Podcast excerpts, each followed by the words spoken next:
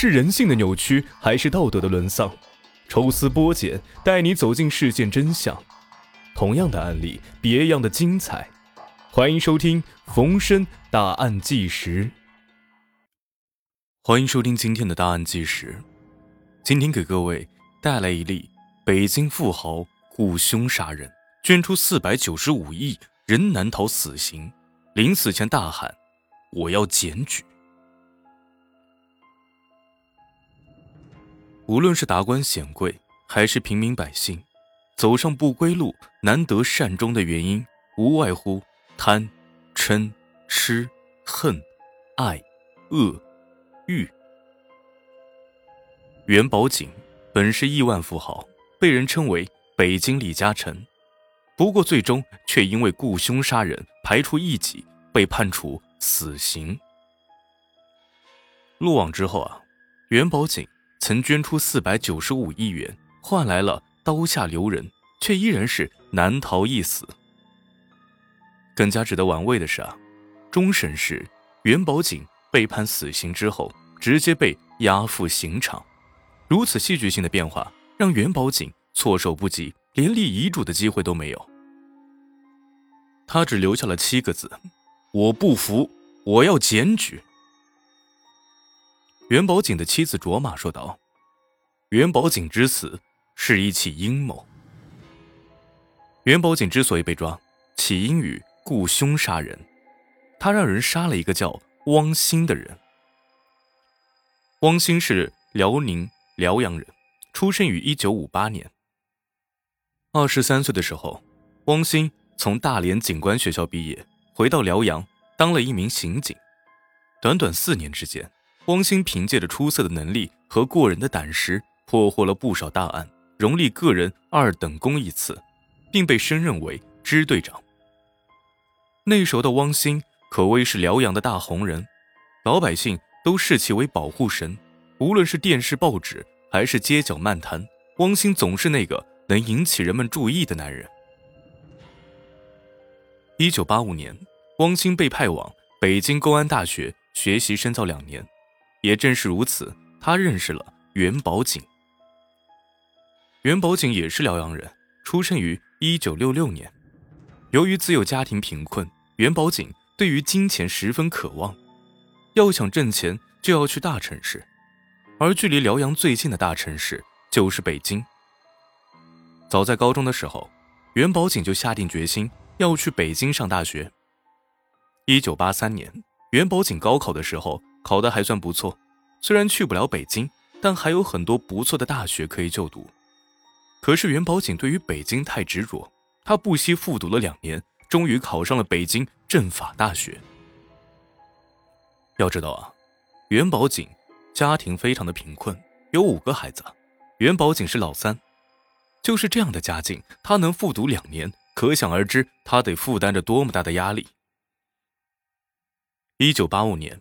各大高校开学之际，命运的安排就是如此的巧合。袁宝景和汪星在去北京的火车上相识了。那个时候，汪星一身警服，相当的英武，而袁宝景则是个穷学生，看起来十分寒酸。也许是在报纸上看到过汪星的报道，袁宝景看到汪星后，主动和他聊了起来。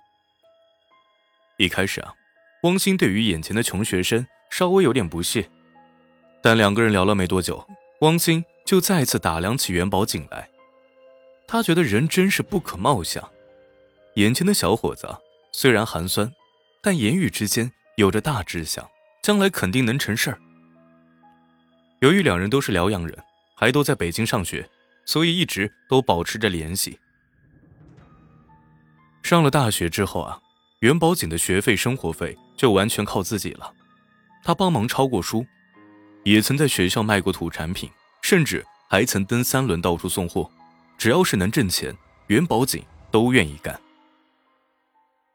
两年之后，汪鑫的培训结束了，回到了辽阳继续当刑警，而元宝井则在谋划着一件大事儿，那就是如何留在北京。虽然还有两年才毕业，但人无远虑，必有近忧。元宝井接下来的操作。简直让人拍案叫绝。虽然元宝景长得不怎么出众，但能写一手好字。凭借着这一个技能，他成功进入了学校的学生会。随后，元宝景不放过任何一个展示自己的机会，给自己设立了一个爱学习、讲义气、充满着冒险精神的东北小伙的人设。这样一来，元宝景自然是吸引到了不少的异性。可他最终选择了一个性格内向、长相一般的女同学宋海云，只因为她是北京人。最终，宋海云成了他的第一任妻子，为其留在北京打下了基础。毕业之前，元宝景就将工作的方向确定在科技公司和金融的方面，这样呢才有暴富的机会。凭借着坚持不断的自荐，在同学们还在瞎玩的时候啊。元宝景已经在建设银行实习，在银行工作三年之后，元宝景学到了很多，但银行的工资完全满足不了他暴富的梦想。一九九二年，元宝景毅然的辞掉了金饭碗，成立了建浩实业发展公司，开始下海经商。元宝景先是用二十万买了黑小麦的专利，半年后转手一卖就挣了两百万。随后用这两百万撬动了巨额财富。元宝景先是考察了一大批他所看好而又面临着倒闭的公司，趁此机会低价收购百分之五十一的股权，成为大股东。然后元宝景再以公司的名义贷款，而后用贷款再收购更大的公司，随后再次贷款再收购，如此循环往复，保证资金链不断裂。元宝景凭借着这三样操作，三年之内就在怀柔收购了十三家企业，而元宝景的身价也水涨船高，账面资产高达三十亿。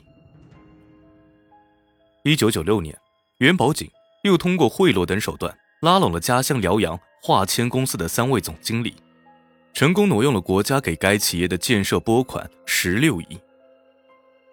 凭着如此多的钱，元宝景也财大气粗了。